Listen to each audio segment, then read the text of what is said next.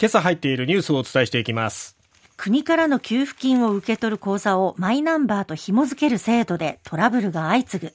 沖縄県宮古島で起きた陸上自衛隊のヘリコプターの事故。墜落の直前にエンジンの出力が急激に低下していたことが判明。熟練した技能を有する外国人労働者が取得できる在留資格特定技能2号を11の分野に拡大することを自民党が了承。政府が次元の異なる少子化対策の柱に位置づける児童手当拡充。新たに高校生に月額1万円を支給する方針を固める。重大少年事件の記録が各地の裁判所で廃棄されていた問題。大半は永久的保存の吟味がされずに機械的に廃棄されていたことが判明。まずは毎日新聞一面からですけれどもマイナンバーに関するいろいろな問題がねトラブルが続いておりますが、はい、今日の毎日新聞の一面では別人口座をマイナ登録とあります。デジタルと、えデジタル庁は昨日、国からの給付金を受け取る口座をマイナンバーと紐付ける制度で、別人の口座情報を誤って登録するミスが6つの自治体で合計11件見つかったと発表しました。おーいって言いたくなりますね。ねえ。多いって言いたいのはもうお茶だけにしてほしいですよね。とね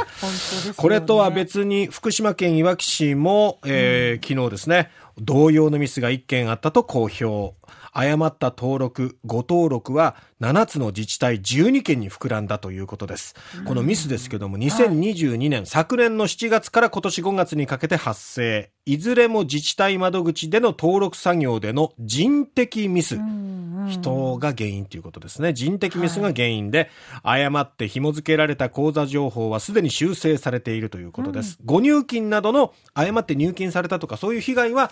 確認されていないということです、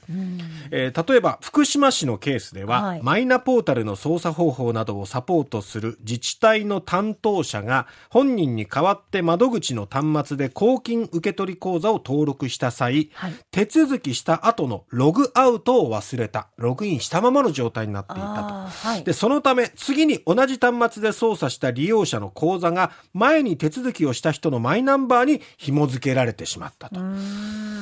で、福島市では4件のミスが確認されているということなんですね。そうですか。えー、河野デジタル大臣は、昨日の記者会見で信頼性の確保に向けてできることはしっかりやっていきたいと述べすでに紐付けされている口座情報を総点検する方針を明らかにした、まあ、当然ですよね、他には大丈夫なのかっていうところ、まあ、これいうケースが出てくるとやっぱり大丈夫なの？なんていうふうにね。で、これだけじゃないからですね。はい。えー、いろいろと、あのー、コンビニで住民票の写しを取ろうと思ったら、別人の証明書がご交付されたとかね。いろいろと、あと印鑑登録証明書のご交付も13件見つかったりとか、はい、トラブル続きとなっております。すね、うん、大丈夫か？って思ってしまいますね。